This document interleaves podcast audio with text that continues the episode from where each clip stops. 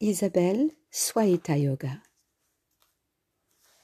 Dans ce nouvel épisode, je voulais vous parler de la question des limites et comment les dépasser. Dans la culture védique, pour atteindre une vie saine et équilibrée, il nous est demandé de créer des habitudes quotidiennes pour rompre justement les limites que notre cerveau nous oppose. La culture védique est synonyme de recherche d'une vie équilibrée. Mais pour cela, parfois, nous rencontrons tous et toutes des difficultés, et ce, au quotidien, et ce, parfois depuis des années. Alors avant toute chose, je voudrais parler un peu de ce qui nous limite et qui nous empêche d'avancer vers la vie que l'on souhaite, vers l'atteinte du bonheur.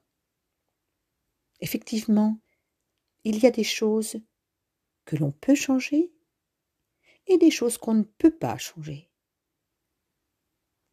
Et s'il y a des choses que l'on peut changer, alors il faut avoir le courage et la force de le faire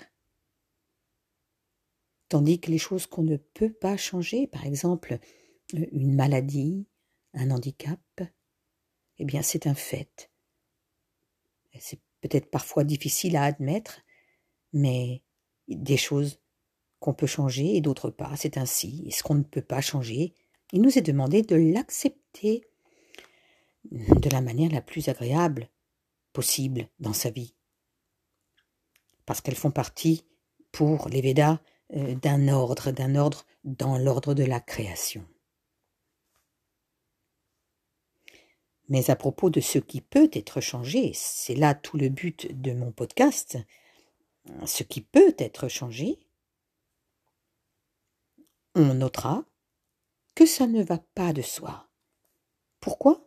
Parce qu'il y a toute une série de limites mentales qui, toutefois, peuvent être dépassées, mais il faut qu'elles soient connues et identifiées. Je vais prendre un exemple. Le projet de maigrir. Vous avez fait peut-être déjà des tentatives de régime et ça n'a pas marché. Vous vous êtes dit je fais le yo-yo, je perds, je reprends, je perds, je reprends, j'arrête, je ne maigrirai jamais. Mais désolé, vous avez le même corps que tout le monde.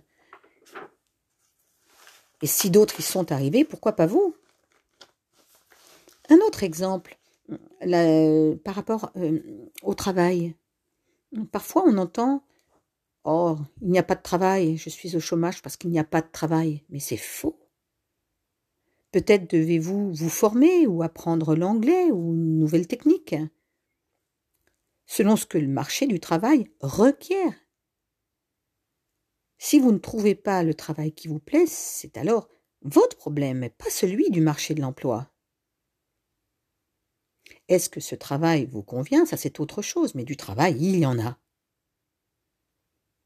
Alors, quel est le point commun entre ces personnes qui disent Ah, j'y arriverai pas, il n'y a pas de travail Parce que, parce que, parce que, ben, on remarque que c'est ces gens-là, et que je ne pointe pas du doigt, mais dont je me sers pour un exemple, pour montrer que ces gens, souvent, ont recours à toutes sortes d'excuses pour justifier le fait qu'ils ne font pas ce qui devrait être fait.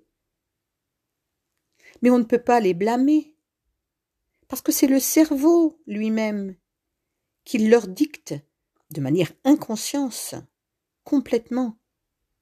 Pourquoi? Parce que quand le cerveau ne sait pas comment atteindre un but, alors il pose des limites. Donc, ce que je voudrais vous proposer aujourd'hui, c'est de prendre un cahier, un cahier neuf, un cahier uniquement dédié à cela, sur lequel vous allez prendre euh, certainement des notes, et puis sur lequel vous pourriez écrire trois choses. Où sont mes limites? Quand surviennent-elles? Et pourquoi je me limite? Où, quand et pourquoi?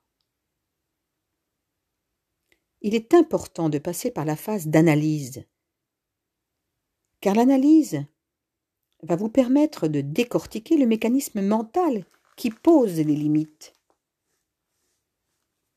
Un autre exemple. Prenez un sportif. Quand il croit à son record, il y arrive.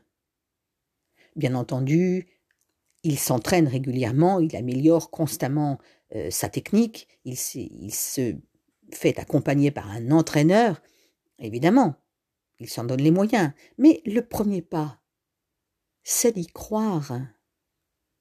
Croire que c'est possible. En yoga, on entend aussi parfois des gens qui disent Oh non, moi, l'équilibre sur la tête, jamais. Non, non, j'en suis incapable. Je ne le ferai jamais. D'ailleurs, je n'ai jamais essayé, mais je suis sûr que je ne le ferai jamais. Je n'y arriverai pas. Mais c'est sûrement d'ailleurs la peur. La peur qui dicte cette conduite, la peur de l'inconnu, la peur de la chute. En prenant contact avec vos désirs profonds, l'esprit va se connecter de manière également très profonde à vos besoins. Et si d'autres ont réussi, alors pourquoi pas vous?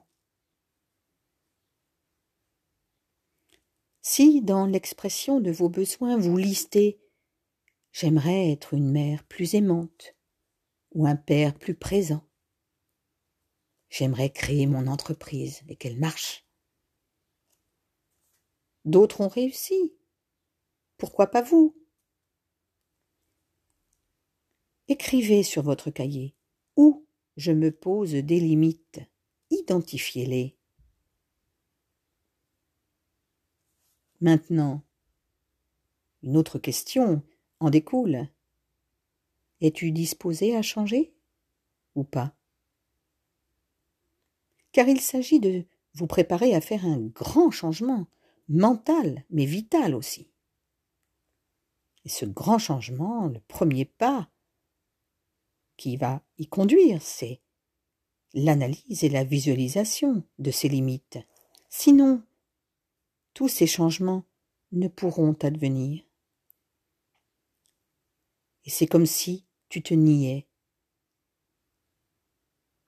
en niant ces limites qui te bloquent. Tu te nies.